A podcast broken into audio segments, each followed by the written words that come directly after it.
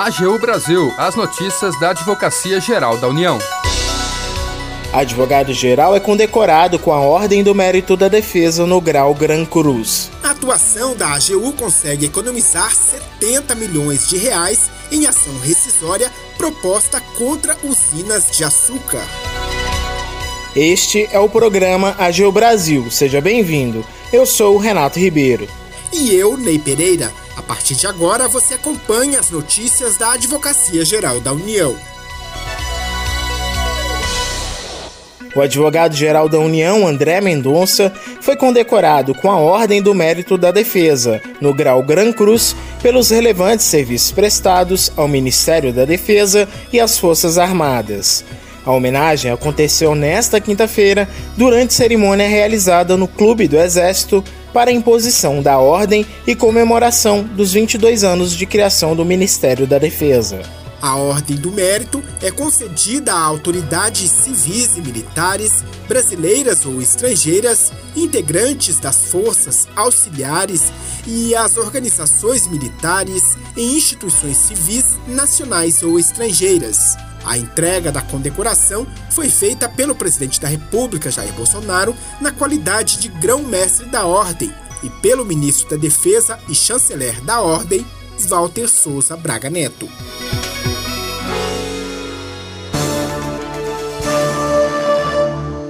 A atuação da AGU conseguiu economizar 70 milhões de reais em ação rescisória proposta contra usinas de açúcar. A Advocacia Geral demonstrou que cálculos referentes aos juros moratórios estavam incorretos. Acompanhe os detalhes na reportagem de Tcherena Guimarães. A Advocacia Geral da União conseguiu decisão favorável em ação rescisória quando se pretende modificar decisão anterior contra duas usinas de açúcar localizadas em Pernambuco. Com a decisão, a AGU economizou mais de 70 milhões de reais para os cofres da União. As usinas foram à justiça pedir o pagamento de indenização por prejuízo entre os anos de 1992 e 1998, devido ao sobrepreço na aquisição de cana-de-açúcar de seus fornecedores. As indústrias açucareiras esperavam receber da União cerca de 164 milhões de reais, valores definidos no processo de liquidação em 2018. Mas a AGU não concordou com os cálculos que determinaram o valor do débito da União com as usinas de açúcar. As indústrias queriam que fosse aplicado juros de mora à base de 0,5% ao mês, até o ano de 2002, e nos anos seguintes, juros de 1% ao mês, o que chegaria ao valor de 164 milhões de reais. A Advocacia Geral demonstrou, no entanto, que os cálculos foram feitos de forma equivocada, sem observar a Lei 11.960 de 2009, que trata da atualização monetária e dos juros incidentes sobre todas as condenações judiciais impostas à Fazenda Pública. É o que explica a advogada da União, Maria Rosa Pérez.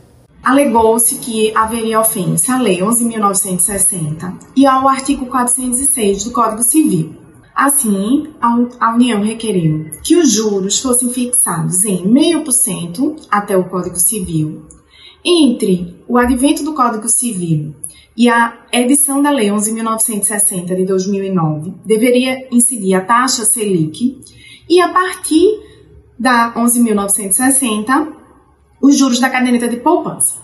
Esse entendimento que se pediu para que o Tribunal Regional Federal da Quinta Região acolhesse, ele é baseado, inclusive, em, no julgamento de recurso repetitivo pelo STJ e também no julgamento de recurso de repercussão geral pelo STF. A advogada da União, Maria Rosa Pérez, destaca ainda o impacto econômico da ação. A procedência da ação rescisória tem um significativo impacto para a União primeiramente representa, em valores atuais, a economia de 71 milhões aos cofres públicos. Além disso, é um precedente que poderá impactar favoravelmente em outras demandas em que a União litiga. O Tribunal Regional Federal da Quinta Região concordou com os argumentos da AGU, determinando a mudança nos cálculos dos juros da dívida. Da AGU, Tcherena Guimarães. A AGU explica. Você sabe o que é tributo? A AGU explica. Conheça o conceito com o advogado da União, Melquisedeque Soares. Tendo em vista que o Estado tem como missão atingir o bem comum, é necessário que ele obtenha recursos financeiros para isso. Esses recursos serão utilizados, por exemplo, para manter uma escola funcionando, para manter as Forças Armadas funcionando ou mesmo para manter um hospital em atividade. Para obter esses recursos, o Estado pode atuar de duas formas. Ou ele exerce atividade empresarial, obtendo receita originária, como por exemplo na venda de imóveis, ou ele obtém receita derivada, a partir da tributação do patrimônio e renda do particular. Quando ouvimos falar em imposto de renda, IPVA, IPTU, contribuições sociais, contribuições previdenciárias, sabemos que estamos diante de um tributo. Mas qual é a definição de tributo para o direito brasileiro? Existem diversas definições na doutrina mas no Brasil, a definição de tributo está em uma lei, é o Código Tributário Nacional. Primeiro, o CTN fala que tributo é prestação pecuniária em moeda. Isso quer dizer que o tributo devido somente é quitado após o pagamento em dinheiro, vedado, em regra, o pagamento sobre outras formas, como por exemplo a dação em pagamento. Uma outra característica é que o tributo é uma prestação compulsória.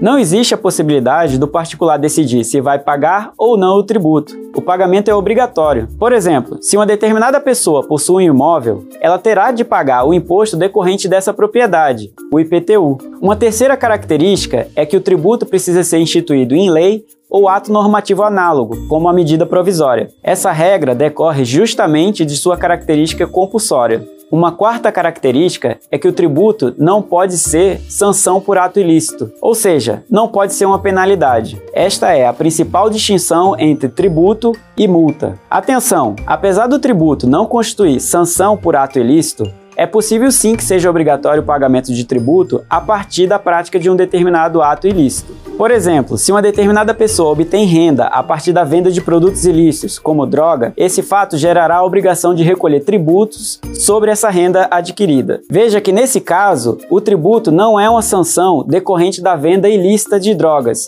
mas sim uma imposição pelo recolhimento do tributo incidente sobre a renda adquirida. Esse fato é conhecido na doutrina como a incidência do princípio da pecunia non olet, que em tradução do latim significa o dinheiro não tem cheiro. O valor pecuniário, portanto, não carrega consigo o mau cheiro da ilicitude praticada. A última característica de tributo, segundo a definição do CTN, é que o tributo deve ser recolhido por meio de atividade administrativa plenamente vinculada. Dessa forma, uma vez devido o pagamento do tributo, não cabe à autoridade administrativa decidir pela conveniência ou oportunidade de seu recolhimento. Há ainda um outro sentido para a expressão atividade plenamente vinculada. É que caberá à autoridade administrativa realizar o recolhimento desse tributo exatamente como previsto na lei que o instituiu. Também não há discricionariedade quanto à forma como o recolhimento será realizado. Aliás, nós já tratamos aqui no AGU Explica a distinção entre atividades vinculadas e discricionárias. Termina aqui o programa AGU Brasil. Você ouviu nesta edição. Advogado-geral é condecorado com a Ordem do Mérito da Defesa no Grau Gran Cruz. A atuação da AGU consegue economizar 70 milhões em ação rescisória proposta contra usinas de açúcar. O programa é produzido pela Assessoria de Comunicação da Advocacia Geral da União. Tem apresentação de Ney Pereira e edição e apresentação de Renato Ribeiro. Os trabalhos técnicos são de André Menezes e Jaqueline Santos e a chefia da assessoria de comunicação da AGU é de Ana Paula Ergang. Para ouvir o programa novamente e ficar por dentro das principais atuações da AGU, acesse o nosso perfil no Spotify. É só procurar na plataforma por Advocacia Geral da União. Você também pode acompanhar o trabalho da instituição no portal gov.br/agu. E se tiver sugestões de reportagem, mande um e-mail para a gente pautas.agu.gov.br. Siga as nossas redes sociais: Twitter, YouTube, Facebook e Instagram. E não perca as últimas notícias. Até segunda.